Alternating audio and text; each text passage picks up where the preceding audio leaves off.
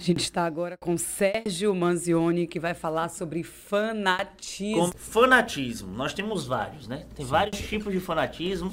Eu queria que você já contasse pra gente o que é o fanatismo e quais são as suas ramificações, quais são as suas particularidades. Cada um tem o seu fanatismo de estimação.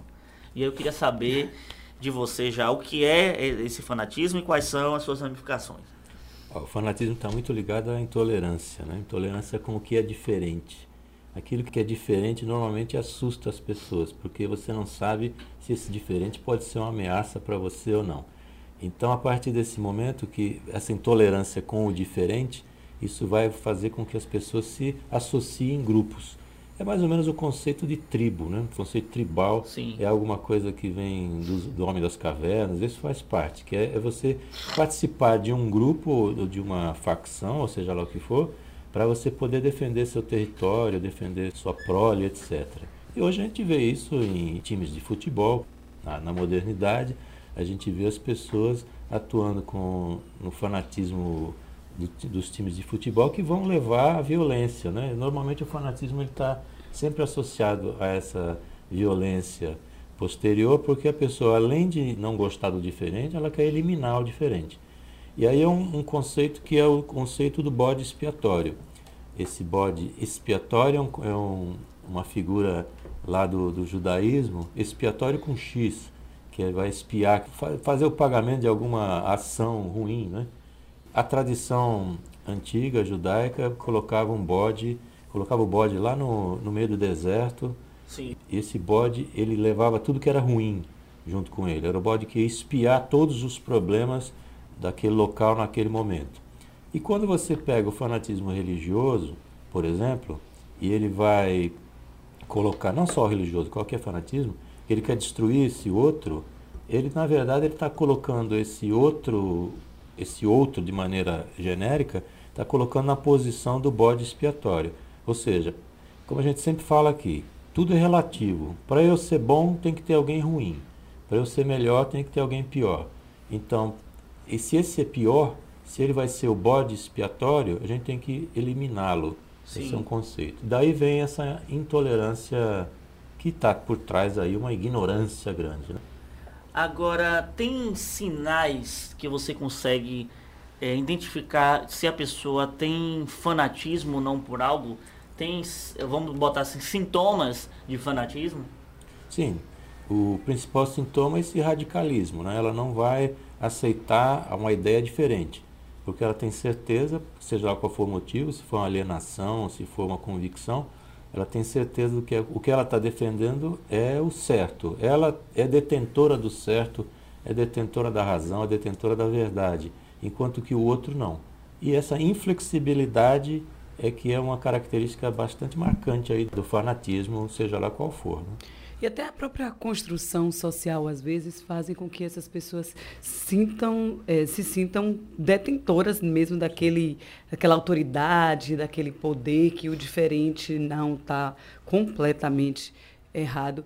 E a gente observa isso hoje com muita frequência, né, Sérgio? Essa semana, sábado, eu peguei um ônibus na Orla de Salvador e tinha Resenhas com Tarsila é, Tinha três Histórias de rapazes vindo de. uns homens, tipo, de uns 40 anos, mais Sim. ou menos, voltando de seus trabalhos. Sim. E entraram os meninos, dois meninos é, gays, declaradamente, assumidamente, sem nenhum problema, e um deles sentou do lado de um desses rapazes. Os outros dois que estavam do lado em que eu estava começaram, ó, para lá, para lá, ele vai levantar. Aí ele não levantou, porque não tinha outro lugar para sentar no ônibus, mas simplesmente o rapaz virou para o outro lado, assim, ficou pro lado da janela, ele se virou completamente, como se o que tivesse chegado ao lado dele fosse uma ameaça, assim, absurda. Quando o rapaz desceu, ele foi, levantou, mudou de lugar e veio pro lado em que eu estava. E começou a falar umas absurdas. Que negócio, viado, viado, tem que morrer. E eu parada, chocada, assim, eu olhava para eles três conversando, e meu Deus, que intolerância, que não é possível que eu estou escutando isso aqui. E os rapazes, graças a Deus, já tinham descido para não uhum. ter que escutar aquilo ali. É, essa construção que você está falando é um tema que a gente vai falar aqui, quando o Vitor permitir, que é do machismo. Que é uma... Já é o próximo tema, então, de é segunda-feira, machismo. E que tá... a gente vai ver. E essa intolerância, essa raiz da intolerância religiosa, é uma coisa bem, uma construção bem antiga. Seria lá atrás, quando estou falando lá atrás, 500, 600, mil anos para trás, Sim. quando a ciência começa a se desenvolver, você faz, faz tem um apartheid aí, vamos dizer, né? Igreja para um lado, religião para um lado, ciência para o outro, e acaba criando isso. E isso também foi um pano de fundo para a colonização, etc. E aqui no Brasil, em particular, intolerância religiosa está muito ligada ao racismo, porque era a intolerância à manifestação dos negros, independentemente do que do fosse. Que fosse né? Entendeu? Então daí nasce o sincretismo religioso como uma forma de escapar dessa perseguição da própria religião. Mas o candomblé foi proibido no Brasil, aqui mesmo em Salvador, até os anos 50, 60, existia, acho que, se não me engano, o nome era Delegacia de Costumes, e para poder, é, poder ter qualquer manifestação precisaria ser autorizado pela polícia, porque era sempre alguma coisa. Mas por trás estava essa coisa. Não é uma manifestação religiosa pura e simples, mas uma manifestação onde o, que está com um viés racista. Isso depois acabou voltando recentemente, há uns 20 anos atrás, mais ou menos, que o próprio Edir Macedo, que todo mundo conhece, né? Ele tem uma frase dele em 1987 que ele diz assim, abre aspas, a Umbanda, Quimbanda, Candomblé e o Espiritismo, de um modo geral, são os principais canais de atuação dos demônios, principalmente na nossa pátria. E aí ele destaca o seguinte, abre aspas novamente, essa religião afro-brasileira, que está tão popular no Brasil, é uma fábrica de loucos e uma agência onde se tira o passaporte para a morte e uma viagem para o inferno. Então, aqui a gente vê que Claro, nem sempre é só uma convicção religiosa, mas pode ser também comerciantes da fé, mas isso é uma outra coisa. Uhum. Mas a intolerância não é só de um lado ou de outro. Você percebe que a própria Igreja Católica, lá nos idos das Cruzadas, também etc, tinha seu... né, a maior representante da intolerância, talvez até hoje, foi a, seja a Inquisição. Tribunal da Santa Inquisição. É, onde você queimava o diferente, seja ele qual for o diferente. Tem que pensar como é o padrão, senão é fora. Isso, infelizmente, está ligado a algumas questões que são o orgulho, que é uma coisa que, infelizmente, é um mal da sociedade, é um achar que é melhor que o outro, e esse egoísmo. A nossa sociedade contemporânea é individualista, principalmente. Quanto mais essa modernidade está avançando, a gente é mais individualista. E no caso de Brasil, ainda que é uma, uma colonização que saiu aqui do individual para o coletivo, que é diferente de outros lugares, que é do, você pensa do coletivo, né? Aqui as pessoas, como se dizia antigamente aqui, farinha pouca, meu pirão, meu pirão primeiro. primeiro. Hoje, Mas você diz ainda muito, viu, Sérgio? É, e eu, hoje não, não precisa nem ser farinha pouca, qualquer farinha, meu pirão primeiro, depois também.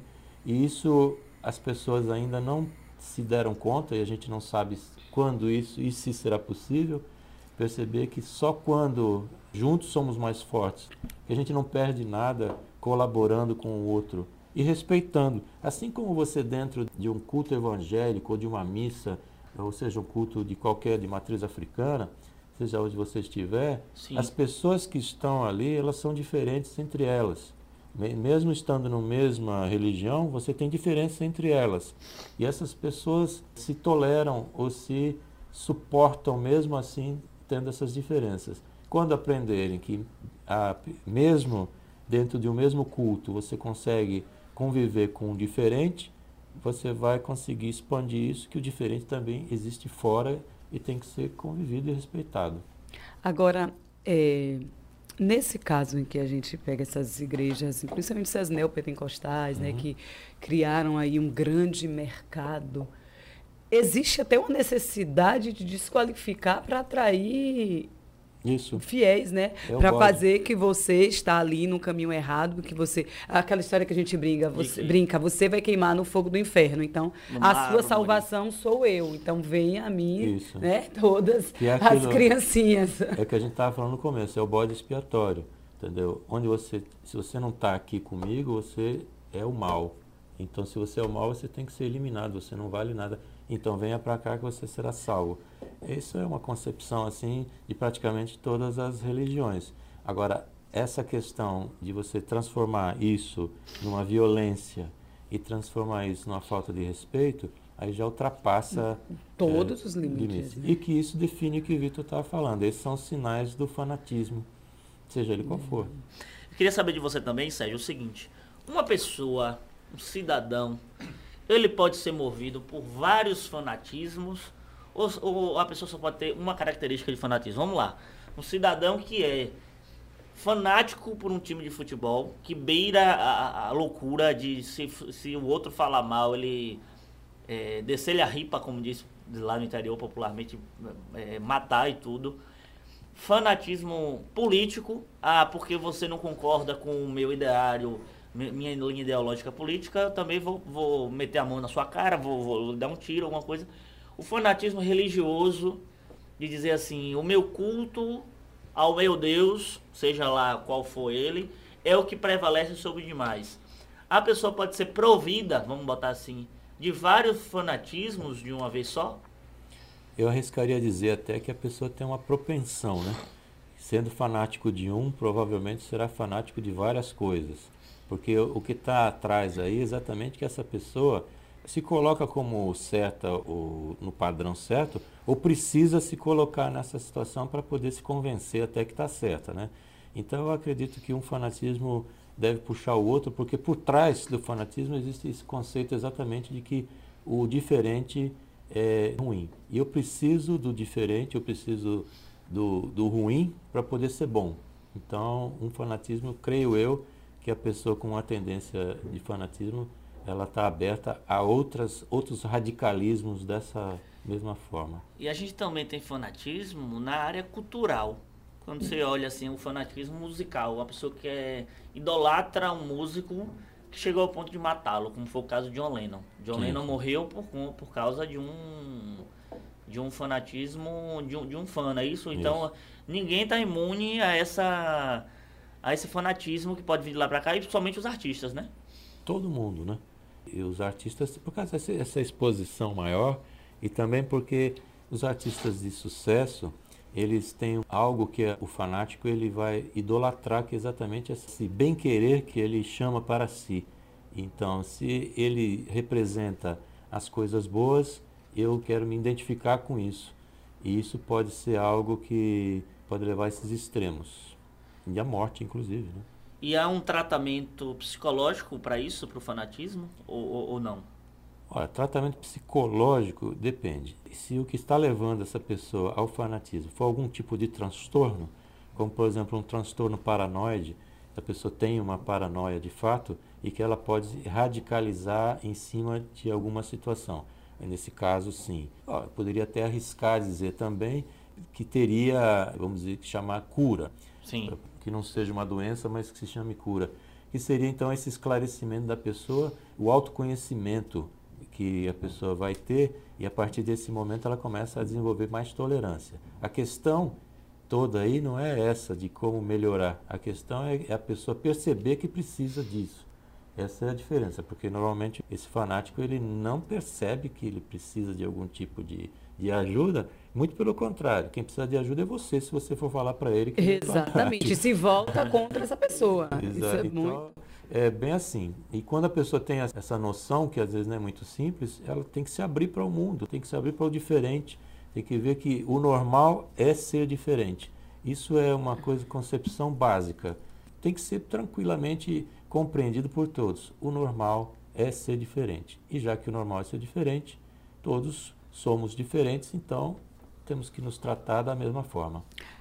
Mudando um pouquinho, e de novo indo lá, não. É, não sei se vocês viram essa semana a campanha da CIA abriu as portas para funcionários trans, travestis e tudo mais trabalharem nas suas lojas. E aí você, todo mundo reclama que os travestis estão sempre na prostituição e tudo mais. Por quê? Porque não tem espaço no mercado de trabalho. E quando uma loja abre espaço no mercado de trabalho para eles, que, que a sociedade de bem está fazendo? Tentando boicote a CIA. Vocês viram uhum, isso? vi. É, exatamente porque, como você está falando aí, Tassila, existe uma, uma construção aí que é cultural, né? Não só o fanático, mas qualquer outro tipo de grupo, a gente vai se associar por afinidade.